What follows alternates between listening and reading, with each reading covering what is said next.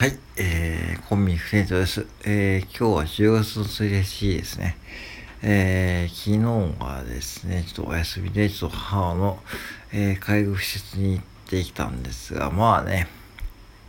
喋ること何もないんですよね。これが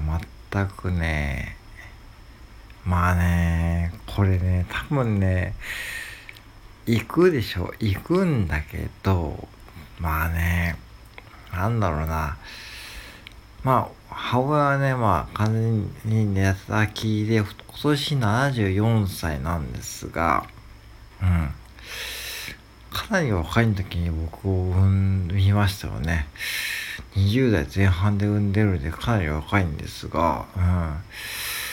うん。ねえ、そう考えるとね、まあまあまあ、うん。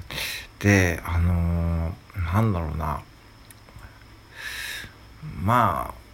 あ、なんだろう、僕が言うのなんだけども、今が一番幸せかもしんないなと思って、なんかこう、寝たきりでさ、完全介護で、まあ部屋から出れないとはいえ、まあ、完全に一人部屋で、テレビもあって、まあ、介護士さんが24時間介護いて、えー、家族も24時間入れて、まあ部屋もね、ほんといい部屋でね、うん、本当にこう、まあ、うん。で、まあ、年金で賄ってるんで、ほとんどね、お金もかかんないし、まあ、ってとこで、まあお、お世話になってるし、まあ、私の家からもね、近いしですね、うん。まあ、うん、おじもフォローしてくれたんだけどね、うん。当初はね、まあ、親父がちょっと急に亡くなって、当時親父と一緒に母親が介護をしていて、で、親父が亡くなったんだよね、急にね。まあ、それような施設を見つけてもらって、当時のケアマネージャーさんに、うん、本当にいいところですよ。ね、今の時代、こう、結構順番待ちとか言われてますしね、うん、本当にいいとこですね。うん。で、まあ、なんだろうな、毎回行くけども、月に1回ぐらい行くけども、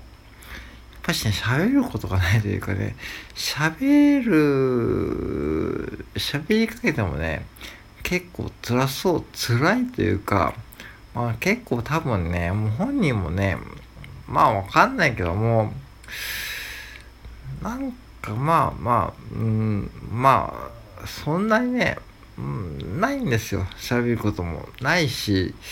そんなにね、こう、会話することないね、まあ、ちょっとテレビを見て帰ってくるんですけども、まあ、昨日はちょっと母親のコロナワクチン接種券がうちに届いたんで、それをまあ、まあ、あのー、持っていったんだけどね。うーん、まあ、本当に、なんだろうな、そういうもんだと思いますよね。なんか、うん。まあ、74なんで、まあ、若いっちゃ若いし、うん。まあ、頭はしっかりしてるし、まあ、しっかりしてるしね、まあ、今のうちにこう、喋れるうちに言っておくってことが必要だけども、いざ行くと何もないというか、何も喋ることがないというか、うん、喋る必要がないというか、そんな感じですよね。なんか、不思議な距離感というか、うん、男、男の息子とね、母親ってそのもんでしょうかね。わかんないけども、わかんないけどね。うん。なんか難しいよね、そういうのって余計にこう、なんか難しく考えちゃうというか、うん。なんでしょうね、ああいうのって、まあ、いざこう自分の母親がああいうふうに抱き、抱きになるなんて私は思ってないしね。まあ、元気な時は母親を知ってるんで、やっぱし、老けていくのがわかるし、うん。老けていくのはわかる、わかるけども、まあ、月に1回会いに行くことで、まあ、それなりにこう、まあ、元気に、元気というか、まあ、ね、元気じゃないけど、なんだろうな。まあ、ね、頭が元気でいるってことはね、ちゃんと生活を助けてもらっているってことはね、本当に感謝してるし、介護士さんもね、そうね、施設の方々とかね、国の行政とかね、うん、本当に日本はね、本当そういう意味で言うと、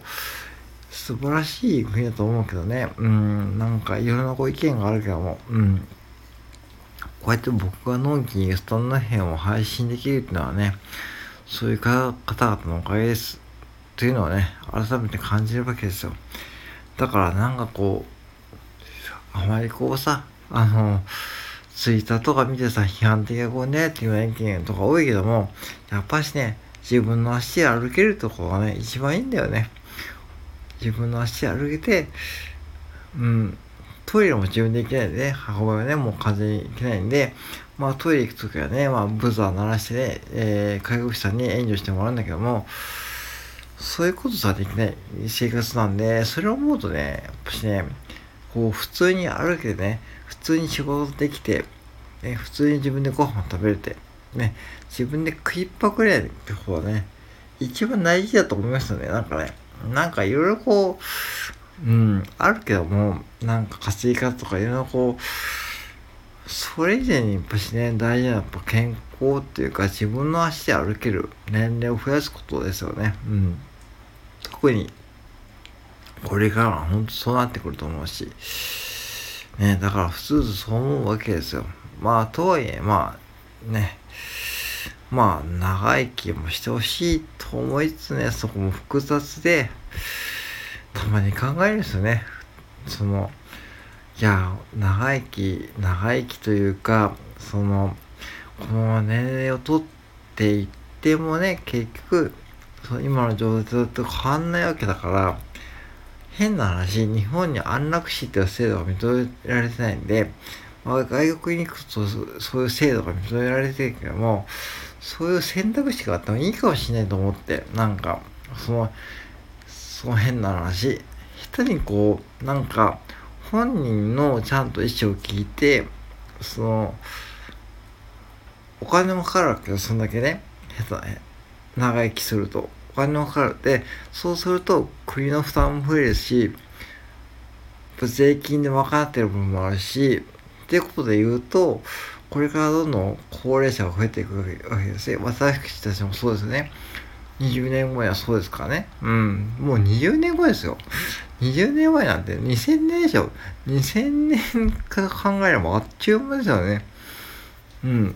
もう20年後には私たちも高齢者になるわけですよね。そういう時に、ちゃんとこう、ね、なんかこう、今の援助を受けれるかってことは分かんないですからね。って考えると、やっぱしね、その、いつも思うんだけどね、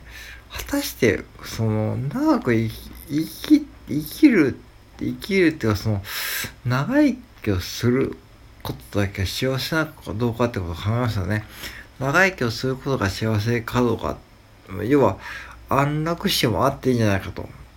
本人が望めはね、望めは別にそういうのもあってもいいと思うし、望むことでそういう制度がちゃんと法的にね、作っておいて、うん、もうありだと思うんですよ、僕は。うん、本人にとっても家族にとってもね。だから変にそういうのがないからたまにそういうふうにこう、その、年老いた母親を、えー、介護はしにくくなって、えー、ちょっとそういう事件とか起こりますよね、たまにね。うん。もう面倒見きれなくなってね。経済的にも精神的にもさ、まあそういうのをやるのよ。よっぽどね、もうそういうのを導入して、本人の意思を聞いて、安楽死とかそういうのを取り入れて、そしてもうやった方が、なんか幸せかもしれないとふと思って言いました。なんかもう、これちょっともうネガティブな話だけども、でもそれぐらい、結局、本人は生活を今の状況もよく、良くないというか、もうどうしようもないんですよね。だから動けないしね。だから、そういうことを思いつつ、なんだろうな、その長く、長生きだけが幸せでないというか、その人生何をやるかで、なんで、その人生100年時代をだらだら生きるのか、その人生50年とか60年で、自分のやりたいことやっていけるのかってことで言うと僕は後後者の方なんでどっちかっていうとうん。うん。だから仮にこう自分が運よく長生きをしてきた時にじゃあ例えばそういう施設に入った時に多分自分ならねそういう方法を選ぶと思います。うん。選んでもうある程度も諦め見切りをつけてもう周りに迷惑をかけないいい感じにしていった方がいいと思いました。うん、はい。そんな感じで、ちょっとネガティブな配信だけどもね、ちょっと考えてみましたっていうね、まあ、そんだけの話でございます。ようです。以上です。